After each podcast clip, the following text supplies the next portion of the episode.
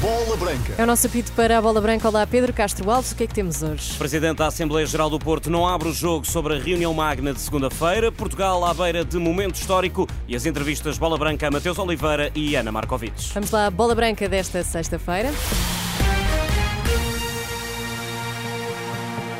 Boa tarde. Lourenço Pinto mantém o silêncio. A Assembleia Geral do Futebol Clube do Porto mantém-se, mas ainda pode cair. O Conselho Superior do Futebol Clube do Porto retirou da agenda a proposta para revisão dos estatutos do clube, o que pode levar ao cancelamento da polémica Assembleia Geral de segunda-feira, adiada depois de cenas de agressão física e verbal no Dragão Arena. Está tudo nas mãos do presidente da mesa da Assembleia Geral Azul e Branca.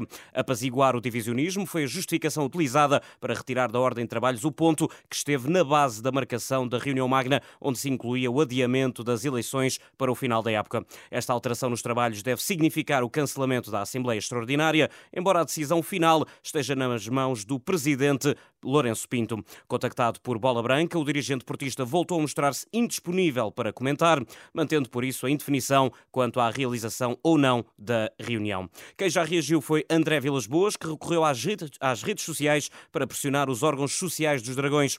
O antigo treinador azul e branco e provável candidato às próximas eleições diz esperar que o clube atue em conformidade com os seus estatutos e dê início às investigações e procedimentos disciplinares necessários para punir exemplarmente os sócios responsáveis pelas agressões de segunda-feira e ainda que coopere extensivamente com o Ministério Público na investigação já anunciada. Termina ainda com votos para que, doravante, as Assembleias Gerais estejam à altura do bom nome do Futebol Clube do Porto.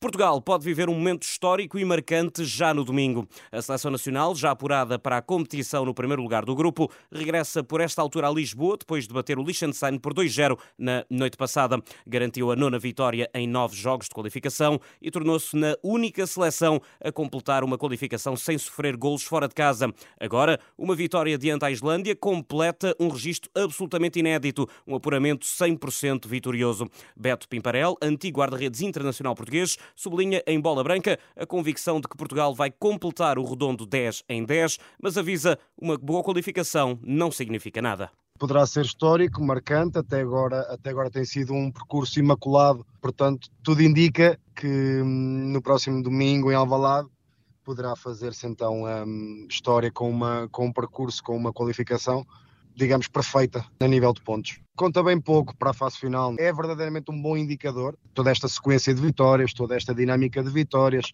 Portugal tem neste momento uma das seleções mais potentes do mundo a nível, a nível individual, a nível técnico. Eu acho que Portugal conquistou esse estatuto de candidato já há muitos anos atrás. Frente ao Liechtenstein, Roberto Martínez promoveu as estreias de Totti Gomes, João Mário e do guarda-redes José Sá. Beto recorda a estreia com a camisola das esquinas para congratular o atleta do Wolverhampton. Eu lembro-me perfeitamente do meu primeiro jogo e a sensação é sentes-te reconhecido, sentes que fazes parte da elite, dos eleitos, dos melhores do teu país. Obviamente que o SAS já fez parte durante muito tempo do, dos quadros da seleção, por mérito próprio conquistou a sua primeira internacionalização, não deve ter dormido muito bem, pelos melhores motivos e desde já para o Sá um enorme abraço, coincidi com o Zé um, muito tempo também na seleção e fico muito, muito feliz por ele. Beto Pimparella entrevista a Bola Branca Portugal de fronte à seleção islandesa, que já está matematicamente fora do europeu, no domingo, a partir das 7h45, no estádio de Alvalade, com relato exclusivo no site da Renascença. Já os Sub-21 defrontam na segunda-feira a Grécia, no encontro com o adversário direto na qualificação para o Euro 2025. Em divisão ao duelo com os helénicos, o defesa Leonardo Buta espera uma equipa com capacidade para criar problemas à seleção portuguesa. Acaba por ser um adversário direto a disputar o primeiro lugar connosco. O que espero da Grécia é uma equipa, talvez com um bloco baixo, que queira, queira sair no contra-ataque, eh, que nos deixe assumir o jogo, mas uma equipa que também que nos cria algumas dificuldades, eh, com um, dois jogadores na frente muito fortes, muito rápidos. O internacional sub-21 Leonardo Buta em antevisão ao jogo de segunda-feira frente à Grécia. Agora a entrevista Bola Branca esta sexta-feira a Mateus Oliveira. Sem guardar mágoa pela saída do Sporting, o médio está no melhor momento da carreira e já marcou três golos em dois jogos frente aos Leões esta época. Em entrevista exclusiva, o brasileiro do Farense, filho do antigo internacional brasileiro Bebeto, fala de um bom momento que espera culminar com a manutenção do clube Algarvio na Primeira Liga. O melhor começo de época que eu já tive na minha carreira, tanto em termos de exibições quanto em termos de números, né? Estou num clube muito bom, numa cidade muito boa, onde as pessoas me receberam muito bem. Graças a Deus as coisas têm acontecido muito bem para mim, para o clube. E esse é meu principal foco, né? Fazer uma campanha muito boa, deixar o Farense onde ele merece estar, né? Que é na Primeira Liga e mais para frente a gente vê o que acontece.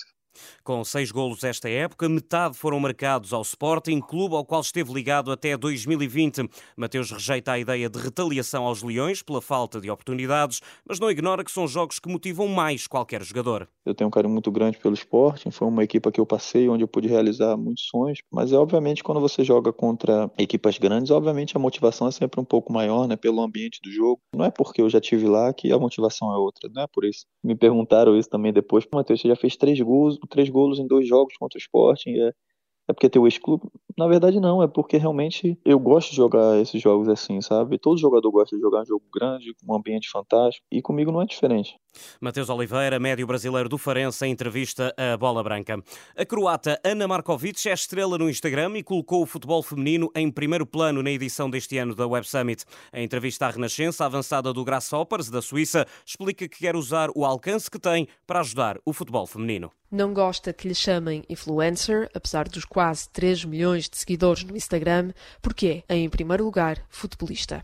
Ana Markovic partilha a vida, a carreira e o seu lado mais empreendedor nas redes sociais. O objetivo é inspirar as jogadoras do futuro, como Alex Morgan e Cristiano Ronaldo a inspiraram a ela. Quero usar o alcance que tenho para algo bom. O meu papel em tudo isto é apoiar o futebol feminino.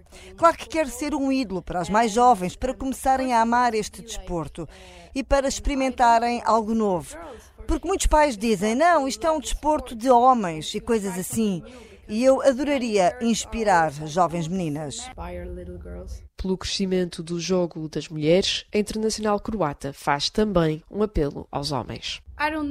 Não penso que nós, mulheres, precisemos dos homens na vida. Mas, na minha opinião, se os grandes nomes do futebol masculino começassem a assistir aos nossos jogos, mais pessoas também o fariam as pessoas veriam e diriam: Ah, o Cristiano está a ver um jogo da seleção feminina portuguesa, ou o Messi está num jogo de futebol feminino na América. Seria uma loucura e traria mais atenção. Ana Markovic na Web Summit, em nome de trazer mais jovens e adeptos para o futebol feminino.